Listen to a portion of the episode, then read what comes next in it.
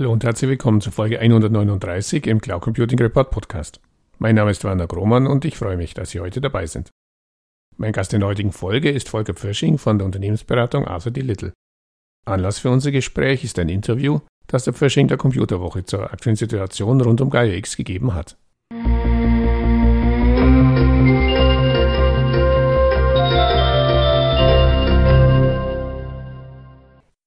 Hallo Herr Pfirsching, herzlich willkommen zum Interview im Cloud Computing Report Podcast. Bitte stellen Sie sich zum Einstieg doch kurz in zwei, drei Sätzen vor. Sehr gerne. Hallo, Herr Grohmann. Ähm, mein Name ist Volker Pfirsching. Ich bin Wirtschaftsinformatiker vom Hintergrund her seit nun rund 20 Jahren in der Strategieberatung tätig, äh, berate industrieübergreifend Konzerne und große mittelständische Häuser in strategischen Themen der IT und Digitalisierung verantworte unser Münchner Büro von Arthur D. Little. Ähm, Arthur D. Little, sagen wir nicht ganz ohne Stolz, ähm, die älteste Unternehmensberatung der Welt. Und ich freue mich sehr über unser Gespräch, Herr Krummer. Kommen wir auch gleich zum Anlass für unser Gespräch, ein Interview zu Gaia X, das Sie in der Computerwoche vor ein paar Wochen gegeben haben. Wir beschäftigen uns hier im Cloud Computing Report Podcast ja ebenfalls mit dem Thema schon seit längerem und zwar eben eigentlich schon seit ja, Frühjahr 2019, als die Initiative vom damaligen Bundeswirtschaftsminister Peter Altmaier vollmundig angekündigt wurde. Wann sind Sie in Ihrer Rolle als Unternehmensberater erstmals auf GaiaX aufmerksam geworden und was war so Ihr erster Eindruck? Ich denke, das muss auch bereits in 2019 gewesen sein. Mhm. Da gab es ja durchaus ein, größeres Presseecho auch zu Gaia Ja ähm, was auch unsere Beratungskunden und Kundinnen äh, sehr stark interessiert hat, äh, denn es ist eine vermeintlich gute Lösung für drängende Probleme, ähm, aktuelle Probleme. Stichwort äh, DSGVO etc. Ähm, und von daher war ein erster Eindruck, das Thema ist resoniert erstmal im Markt, ist durchaus mhm. für viele Unternehmen spannend, ist vielleicht im, im Hype-Cycle, was das Echo angeht, ein bisschen schnell nach oben gestiegen. Vielleicht war das auch ein Grund für überzogene und teilweise nun enttäuschte Erwartungen. Mm, mm. Ja, da kommen wir auf die Erwartungen, kommen wir ja gleich noch zu sprechen, aber Sie sprachen das Presseecho an, ist eine wunderschöne Überleitung zur nächsten Frage, denn auch mir ist im Gedächtnis geblieben ein Beitrag äh, auf NTV, der mit den Worten beginnt, geht es nach Peter Altmaier, soll Gaia X die Abhängigkeit von den US-Tech-Giganten beenden. Nun, mittlerweile geht es eben nicht mehr nach Herrn Altmaier, der ist in Rente und auch von der Aussage ist ja nicht viel übrig geblieben. Deswegen einfach nochmal so zum Revue passieren. Ähm, wie bewerten Sie die Aussage und die Tatsache, dass heute bei GAX keiner mehr etwas davon wissen möchte? Denn das werden mehrere Gesprächspartner auch hier im, im Podcast. Da, wenn Sie sagen, sollte doch gegen die Hyperscaler gehen, will keiner mehr sich daran erinnern. Äh, auf der anderen Seite natürlich das Thema Abhängigkeit, gerade aus aktuellem Anlass, sehr erschreckend spielt ja auch in anderen Bereichen eine sehr zentrale Rolle. Stichwort russisches Öl, Stichwort Gas, Stichwort Weizen und noch so vieles, noch so vieles andere. Also nochmal zusammengefasst, ähm, ja, war das nur ein schlecht gebriefter Minister, der da, hm, wie Sie sagten, den Hype-Cycle etwas nach oben getrieben hat? Das, das vermag ich gar nicht so genau zu beurteilen. Ich glaube, die mhm. Abhängigkeit von den Tech-Giganten, die Sie angesprochen haben, an sich ist, ist, ist nur eines der Herausforderungen. Denn es gibt ja durchaus eine, eine ausreichend große Menge an, an Wettbewerbern, die sich diesen Markt auch aufteilen. Die Herausforderung, die äh, damals wie heute sicherlich eine der größeren ist, ist die des europäischen Datenschutzes und die Tatsache, dass eben zwischen wollen und Wirklichkeit einfach ein größeres Gap besteht, nämlich äh, dass viele der Tech-Giganten eben aus den USA kommen oder ihre Rechenzentren in den USA stehen haben, was ja durchaus aus Datenschutzgesichtspunkten nicht immer ganz trivial ist. Oder eben auch aus China kommen, gibt ja durch, durchaus auch große ähm, Digitalkonzerne aus äh, dem chinesischen Umfeld, was es äh, aus Datenschutzgesichtspunkten auch nicht gerade einfacher macht. Wir haben die aktuelle Krise angesprochen. Ich glaube, dass eine gewisse europäische Souveränität in der globalen Welt durchaus geboten ist. Insofern war die Idee damals gar nicht so schlecht, ähm, nicht so abhängig zu sein von, von Unternehmen, ähm, auch mit, äh, mit anderen globalen Standorten, sondern auch europäische Standbeine zu haben. An der Umsetzung von Gaia X und der Idee gilt es allerdings natürlich zu optimieren. Lassen Sie mich dennoch noch mal ganz kurz auf diesen technischen Aspekt gekommen. Sie sagten in der Vorstellung, Sie sind auch Informatikexperte. Ich bin keiner und ich muss ganz ehrlich sagen, ich hatte mir das vielleicht etwas, äh, ja, Lieschen Müllerhaft äh, schon zu Beginn auch vorgestellt. Aha, da bauen jetzt ein paar, und Sie sprachen es ja an, es gibt ja auch europäische äh, Infrastruktur, as-a-Service-Anbieter, europäische Cloud-Service-Provider. Da bauen jetzt also wirklich ein paar Europäer einfach eine Cloud, die eben ähnlich ist wie eine Azure, ähnlich wie eine Google, ähnlich wie eine AWS, aber halt den DSGVO-Vorgaben, weil es ja eben europäische Betreiber sind, entspricht. Wäre das technisch wirklich so, oder ist das technisch, so wird es ja heute dargestellt, wirklich nur so eine, eine Schnapsidee gewesen? Wäre das überhaupt möglich gewesen, rein technisch? Also ich bin der festen Überzeugung, dass es äh, durchaus auch technisch möglich gewesen mhm. wäre. Wir haben ja die notwendige äh, Infrastruktur in Europa. Wir haben auch große Rechenzentren in, in Europa. Äh, es ist ein bisschen die Frage der, der Skalierung und des Produktangebots und dass man natürlich sich vielleicht auch an der einen oder anderen Stelle scheut, den, ähm, den Wettbewerbsdruck oder den Konkurrenzkampf mit den großen etablierten Namen tatsächlich aufzunehmen. Aber rein technisch sehe ich keine mhm. Limitation, warum das nicht gelingen sollte. Ja, und umso ja fast unverständlicher für den Marktbeobachter ist es ja dann, wenn man eben jetzt äh, so das Gefühl vermittelt bekommt, ähm, dass auf der einen Seite die europäischen Cloud Service Provider sagen, wir fanden oder wir finden nach wie vor diese Idee äh, ganz toll, da also eine europäische Cloud zu bauen, sich jetzt als enttäuscht äh, geben, dass das also nicht passiert ist, dass jetzt ja auch dann die Hyperscaler äh, bei Gaia X mitmachen dürfen und wohl auch sehr aktiv. Ein kleiner, kleiner Teil wohl mittlerweile auch der der Initiative Gaia X schon wieder den Rücken gekehrt hat. Was lief, was lief da schief? Ich meine, die hätten es ja, wie Sie ja sagen, auch technisch einfach weiter betreiben können, oder? In der Tat, das sehe das seh ich schon so. Hinterher ist man immer ein bisschen schlauer und es ist wohlfeil, da jetzt Kritik zu üben an der Stelle. Ja. Aber ich will es mal so formulieren: so, so, ein Gegengewicht zu den Hyperscalern aus Europa hätte den, den europäischen Anbietern schon durchaus zu, gut zu Gesicht gestanden. Mhm ähm, weil die, ähm, die Herausforderungen der Datensouveränität, das Thema Cyberwar, ähm, Konflikte der realen Welt, die schreien ja gerade danach, dass wir uns auch an der einen oder anderen Stelle vielleicht etwas unabhängiger in, in Europa machen. Und das möchte ich nicht als falschen National Nationalismus interpretiert mhm. wissen, sondern es geht ja um ein balanciertes Bild, ja, wo auch die Unternehmen dann die Wahlmöglichkeit haben. Gehe ich jetzt zu einem der großen Anbieter, gehe ich zu einem europäischen Wettbewerber?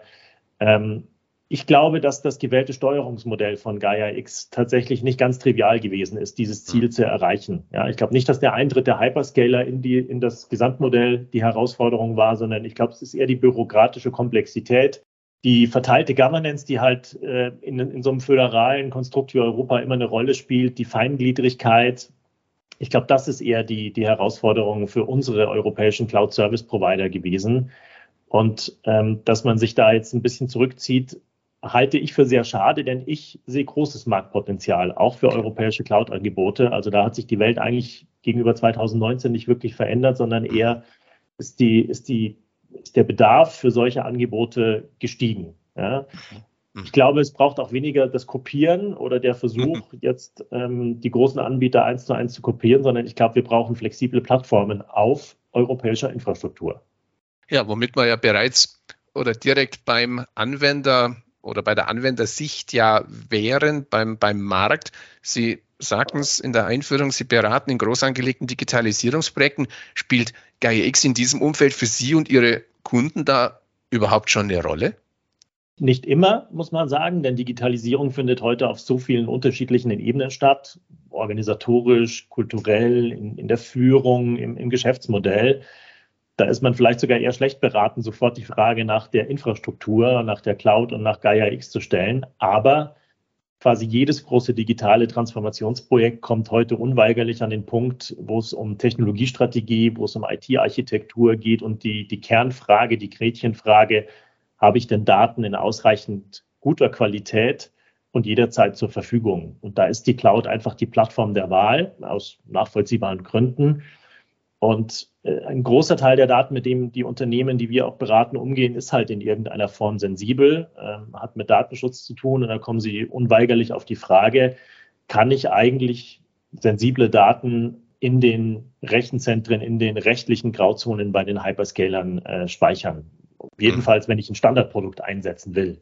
und nicht alles on-premise haben möchte. Ja, also la lange Rede, kurze, äh, kurze Antwort auch eigentlich auf Ihre Frage. Ähm, ich glaube, am Ende sind die Hoffnungen zu Beginn 2019 von Gaia mhm. X und heute noch groß, dass wir darauf Antworten finden. Tatsächlich werde ich heute seltener nach Gaia X gefragt. Da hat, glaube ich, so ein bisschen Ernüchterung stattgefunden. Aber die Fragestellungen, die, ähm, die akut sind, die auch 2019 dazu geführt haben, dass man sich damit auseinandersetzt, die sind eigentlich in den Unternehmen immer noch uneingeschränkt da. Möchte ich nochmal kurz nachfragen, weil das nicht ein spannender Aspekt ist, den wir auch in der Vergangenheit bei diesem Thema ja gerade auch, wo sind meine Daten und wie kann mir ein Hyperscaler überhaupt eine DSGVO-konforme Verarbeitung äh, garantieren. Ich gehe jetzt mal davon aus, so wie Sie es ja dargestellt haben, eben dadurch, dass von Gaia X noch nichts Verwertbares für Sie und Ihre Kunden jetzt mal aus Anwendersicht äh, zur Verfügung steht, ist ja der Weg zwangsläufig in Richtung Hyperscaler vorgezeichnet. Da leben wir ja auch, wir berichten ja auch regelmäßig davon. Ja. AWS, Microsoft, Google werden ja nicht müde, auch die großen deutschen Konzerne als ihre Kunden zu nennen und, und stolz, stolz natürlich auf ihren Webseiten zu, zu, zu präsentieren. Aber auf der anderen Seite, ich erinnere mich an ein äh, Gespräch mit, mit einem Anwalt, einem Datenschutzanwalt, der sagte, um nochmal das Beispiel rauszugreifen, äh, was ja auch wieder in der, in der Öffentlichkeit äh, genannt wird, Office 365 ist derzeit DSGVO-konform nicht einsetzbar. Das heißt also, man bewegt sich derzeit quasi auf, ja, auf dünnem Eis in der Grauzone und hofft, dass kein Datenschutzbeauftragter draufkommt. Also die Grauzone, die Sie ansprechen, ist in jedem Fall da und das dünne Eis okay. ist auch in jedem Fall da. Ähm, der Gesetzgeber macht sich vielleicht an der Stelle auch ein bisschen leicht, denn äh, die technischen Alternativen sind eben stark limitiert. Wenn ich Use Cases habe, die eine gewisse Dimension und Größenordnung erreichen, dann äh, bin ich im Moment schlichtweg auf die Hyperscaler angewiesen und dann kann ich versuchen, technisch Abhilfe zu schaffen über Verschlüsselung etc. oder On-Premise-Lösungen. Aber äh, jedes große Unternehmen und jede Datenschutzbeauftragte, Datenschutzbeauftragter muss mit genau diesen Herausforderungen tagtäglich kämpfen. Es gibt eigentlich eine Standardinfrastruktur und die ist per Definition eigentlich nicht ganz datenschutzkonform einsetzbar. Dann auch da gleich die nächste Überleitung, wenn wir jetzt mal davon ausgehen, dass eben ein Gaia X als quasi jetzt technische Alternative äh, zu den großen Hyperscaler-Angeboten nicht funktioniert. Wie müsste eigentlich ein Gaia X dann aus heutiger Sicht 2022 positioniert sein, damit es für Sie und Ihre Beratungskunden weiter attraktiv oder erstmal attraktiv werden könnte. Ich meine, die Agierenden bei Gaia X sind ja nach wie vor dabei, Großprojekte anzukündigen. Ähm, wo ist da, wo ist da der, der Mehrwert, den Sie jetzt aus, aus natürlich auch insbesondere Sicht Ihrer, Ihrer Kunden sehen? Ich glaube, es steht und fällt alles mit den, äh, mit den Anwendungsfällen, also Neudeutsch die Use Cases mhm. äh, für Unternehmen. Die sind heute bei Gaia X relativ heterogen, feingranular, teilweise ja. sehr spitz im Anwendungsgebiet. Ähm, aber wie Sie es vorhin beschrieben haben, wir, wir sprechen über Lösungen für, für breit angelegte Themen, Office 365, äh, größere ähm, Technologie-Use-Cases, ja. die eben aus der Cloud bezogen werden können, künstliche Intelligenz etc. Wenn es uns gelingt, europäische, datenschutzkonforme und breit nutzbare Angebote äh, zu äh, definieren, die dann eben eher sich an den Angeboten der Hyperscaler entwickeln, also nicht die schmalen Use Cases, und die eben auf europäischer Infrastruktur laufen, in europäischen Rechenzentren liegen die Daten, dann sehe ich da durchaus einen sehr großen Bedarf im Markt. Und Ihre Frage, wie müsste Gaia X denn vielleicht umdenken und sich ein bisschen neu positionieren, möchte ich beantworten mit, ähm, je, je standardisierter, je breit nutzbarer die Plattform ist, die Gaia X auch zur Verfügung stellen kann desto besser für die Unternehmen, weil dann sind diese Angebote auch im Unternehmenskontext für die Anwendungsfälle, die da sind, für die Großen auch nutzbar. Und dann kann der Gaia X, glaube ich, auch ein Erfolg werden. Ist eigentlich eine frustrierende Situation, wenn ich Ihnen jetzt so zuhöre.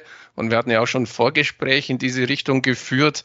Ähm, also es gäbe tatsächlich die Use Cases, es gäbe den Bedarf im Markt und dennoch Ähm, wenn man so die Presselandschaft derzeit äh, verfolgt, äh, gar nicht nur die IT-Presse, mittlerweile haben sich auch einige der, der Wirtschaftszeitschriften auf GaiaX eingeschossen, dann hört man eigentlich fast nur negatives, äh, ähm, negative Statements und negative Feedback. Tut natürlich auch wieder dazu, wir hatten ihn leider schon hier im Gespräch, aber der gute Herr Altmaier, er sprach halt äh, irgendwann mal von einem Digital Moonshot, also einer digitalen Mondlandung. Führt natürlich wunderbar zugleich wieder dem Beaumont, das natürlich äh, entweder Mondlandung oder Himmelfahrtskommando. Ähm, wenn Sie nochmal so die letzten zweieinhalb Jahre Revue passieren lassen, also wir hatten es ja schon technisch gut, okay, hätte man schaffen können, hat man nicht getan. Kann man den Vorwurf den äh, Providern direkt machen. Aber wo sehen Sie bei der, bei der Organisation? Sie sprachen ja schon von dieser äh, heterogenen Organisationsstruktur, die man sich da gegeben hat. Äh, ich erinnere mich auch an Monate, wo eben nicht mal die ASBL in Belgien gegründet werden konnte, weil irgendein belgischer König eine Unterschrift liefern äh, sollte. Also äh, da gab es ja auch viel, viel äh, Grundrauschen, das ja eigentlich eher, eher negativ war. Ähm, lag da das Problem wirklich in dieser heterogenen Organisationsstruktur oder war da einfach auch schlichtweg schlechtes Handwerk im Spiel? Da fehlen mir jetzt ein bisschen die Insights. Äh, das okay. mag ich fast nicht zu beurteilen. Aber Gott von der Außensicht her hätte ich ja. gesagt, die Punkte, die Sie angesprochen haben, sind eigentlich diejenigen, die es so ein bisschen ausgebremst haben. Also es war vielleicht nicht die allerbeste Wahl, ähm, mit, einem, mit einem Regelwerk zu starten, das man sich selber geben wollte okay. oder mhm. äh, komplexe Entscheidungsmechanismen, die eben lange dauern, ähm, zu nutzen. Denn das ist für Innovation ja immer Gift, das wissen mhm. wir.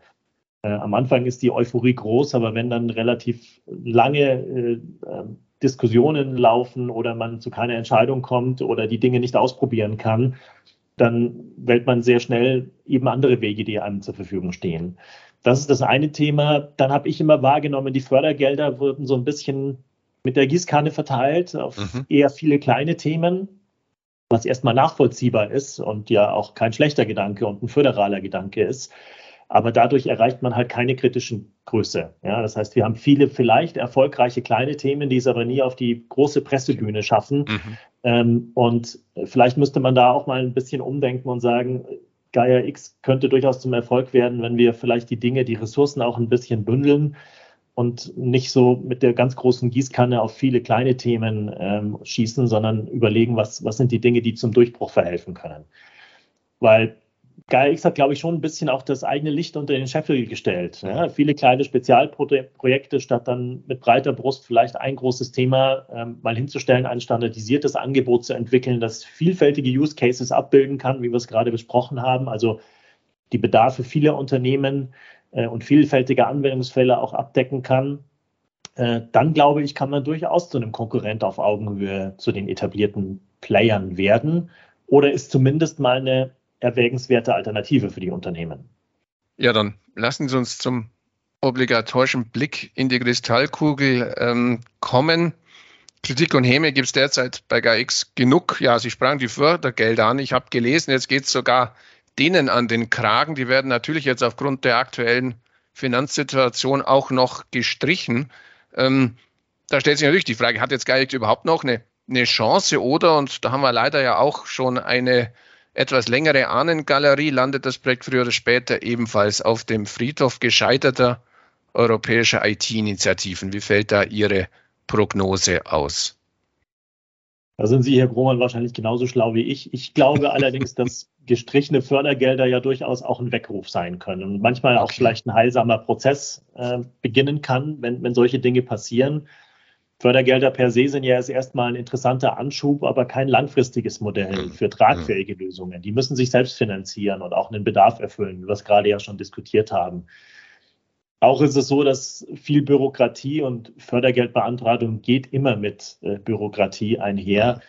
Äh, jedes ambitionierte und äh, agile Projekt äh, schon ausbremst, glaube ich. Das ist meine persönliche Meinung. Ich sehe daher eher eine Chance. Ich glaube, es braucht einen beherzten Umbau der Governance, so wie man Gaia X heute steuert, ähm, damit es eben ein Projekt wird, das mit großen Anbietern mithalten will und kann ähm, und nicht so geführt wird wie, ich sag mal, so ein, so ein Europarat, der immer versucht, den kleinsten gemeinsamen Nenner zwischen vielen europäischen äh, Meinungen und Interessen herzustellen, sondern dass man sagt, unser Anspruch sollte sein, ähm, ein wirklich schlagkräftiges Produkt auf den Markt zu stellen und danach darüber zu wachsen und dann vielleicht auch sehe ich durchaus eine Chance für Gaia X, dass es zu einem, zu einem europäischen Player ähm, einsteigen kann ähm, oder werden kann und dann auch so ein bisschen als Flaggschiff fungieren kann für weitere Dinge, die sich anschließen. Denn das wäre ja der Idealzustand, dass Gaia X dann nicht ein weiterer Hyperscaler in Anführungszeichen wird, sondern dass es eine Grundlage schafft für europäische Infrastruktur, die dann vielfältig auch wachsen kann. Und wenn das gelingt, dann sehe ich durchaus eine Zukunft für Gaia X. Der Bedarf ist aus meiner Sicht auf jeden Fall da.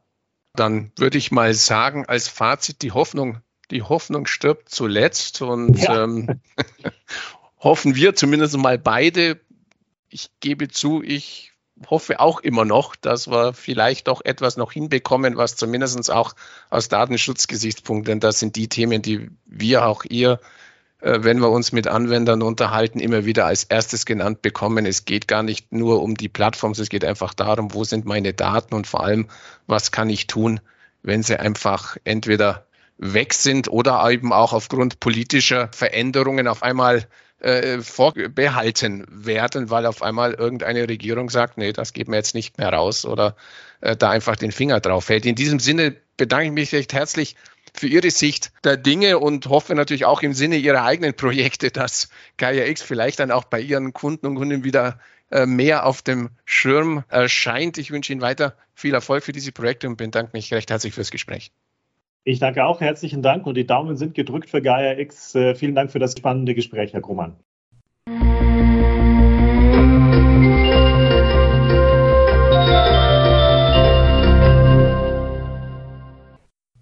An dieser Stelle herzlichen Dank für Ihre Aufmerksamkeit. Die Shownotes zu dieser Folge finden Sie im Cloud Computing Report Podcast unter www.cloud-computing-report.de Podcast-Folge 139. Falls Sie regelmäßig über aktuelle Entwicklungen zum deutschsprachigen Cloud Computing Markt informiert werden möchten, abonnieren Sie uns am besten auf Spotify, Apple Podcast oder Google Podcast. Und wenn Ihnen gefällt, was Sie da hören, freuen wir uns natürlich immer über ein entsprechendes Like. So viel für heute. Nochmals herzlichen Dank, dass Sie heute dabei waren und bis zum nächsten Mal. Ihr Werner Grummann.